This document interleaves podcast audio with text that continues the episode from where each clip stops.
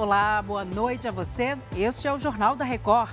Mauro Cid fica em silêncio na CPI dos ataques de 8 de janeiro e será denunciado ao Supremo. Petrobras bate recorde de produção de gasolina dos últimos 10 anos. O Jornal da Record já está no ar.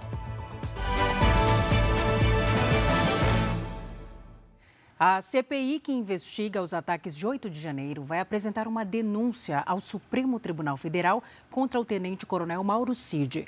O ex-ajudante de ordens do ex-presidente Jair Bolsonaro ficou calado durante o depoimento desta terça-feira. O Matheus Escavazini traz os detalhes para a gente. Oi, Matheus, boa noite.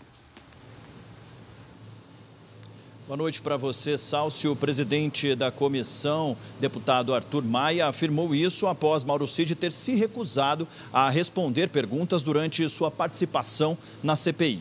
Deputados da base governista fizeram perguntas genéricas para Mauro Cid, como a idade dele e quantos filhos ele tem.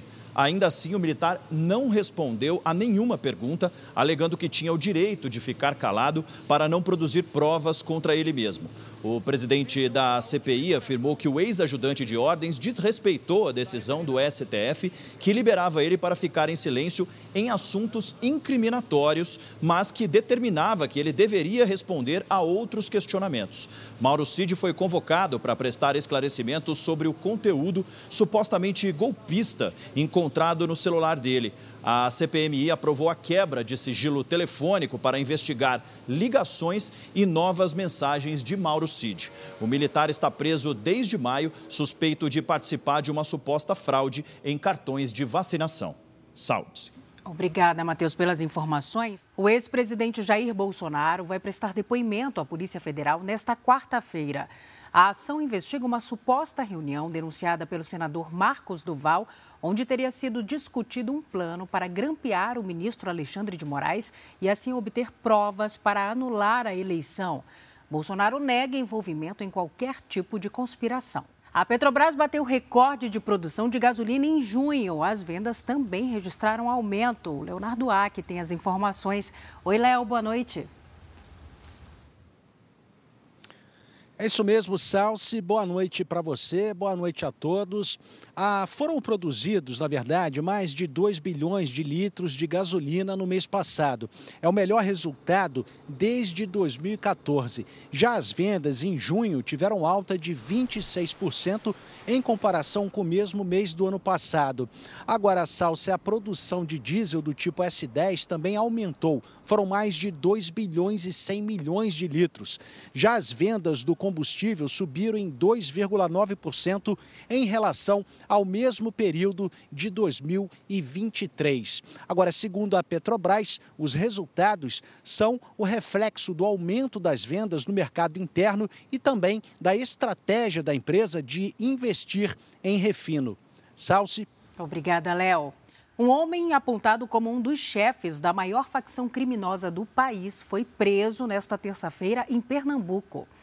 Este é o momento em que Odair Lopes Marzi Júnior, conhecido como Dezinho, é abordado pelos policiais em um condomínio de luxo na Praia dos Carneiros, na cidade de Tamandaré.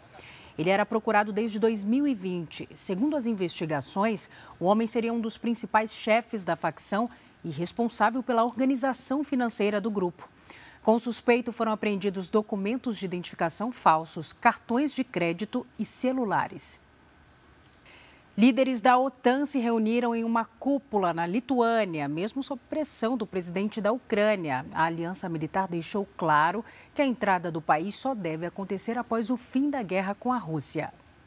Embora não faça parte da aliança militar, a Ucrânia foi convidada para participar da cúpula.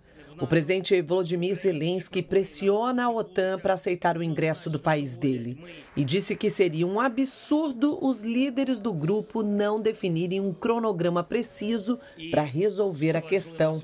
E esse cronograma não foi mesmo definido. O secretário-geral da OTAN, Jens Stoltenberg, afirmou hoje que em algum momento a Ucrânia vai ser convidada para entrar na organização, mas que o convite só vai ser feito quando todos os países que fazem parte da aliança militar concordarem com a autorização. e quando todas as condições forem atendidas.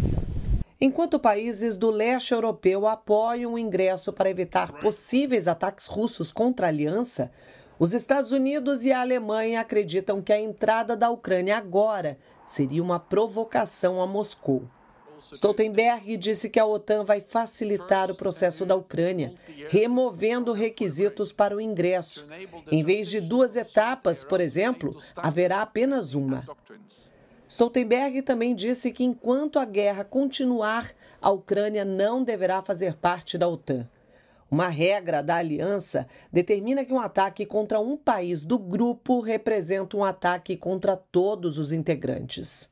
A Rússia reagiu o ministro russo das Relações Exteriores, Sergei Lavrov, afirmou que o governo está tomando medidas apropriadas e oportunas em resposta à aprovação da entrada da Suécia no grupo e à possível adesão da Ucrânia. Um dos motivos alegados por Moscou para a invasão da Ucrânia era justamente manter Kiev longe da OTAN. Horas antes da cúpula, a Ucrânia bateu 26 mísseis de 28 lançados pelos russos contra Kiev. Os destroços atingiram casas, mas o ataque não deixou vítimas. Ainda nos destaques internacionais, Hong Kong anunciou que vai proibir a importação de frutos do mar do Japão, se o governo japonês levar adiante o plano de liberar a água da usina nuclear de Fukushima no mar.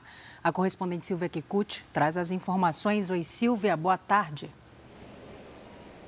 Olá, Salsi. Uma boa noite a todos aí no Brasil. Essa medida anunciada causa preocupação no Japão, porque Hong Kong é o segundo maior comprador de produtos agrícolas e pesqueiros do Japão. No ano passado, Hong Kong, que é um território chinês, gastou o equivalente a 2 bilhões e 600 milhões de reais.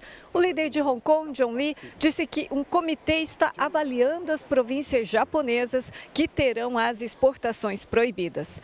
A China, que é a principal compradora, já tinha anunciado uma quarentena e fiscalização rigorosa sobre os alimentos do Japão. Outro país que também anunciou um possível cancelamento das importações de produtos foi a Coreia do Sul. Salce. Obrigada, Silvia. A polícia dos Estados Unidos prendeu um homem por manter uma mulher refém no quarto de um dos mais famosos hotéis de Las Vegas. O suspeito foi visto jogando objetos e pedaços de móveis da janela do apartamento no 21º andar. Depois de uma longa negociação, ele se entregou. A vítima passa bem e a polícia ainda investiga a motivação desse caso. E seis pessoas morreram na queda de um helicóptero nas proximidades do Monte Everest, no Nepal. Além do piloto, cinco das vítimas eram turistas mexicanos da mesma família que tinham ido ao país para visitar a montanha. A informação foi confirmada pelo embaixador do México na Índia. Segundo autoridades, a aeronave deveria seguir até a capital, Katmandu, mas perdeu contato com a torre de controle 10 minutos após a decolagem. Este foi o Jornal da Record. Outras informações na primeira edição do JR 24 horas às 7 da manhã. Você fica agora com Fala que eu te escuto. Boa noite para você. Cuide-se. Tchau.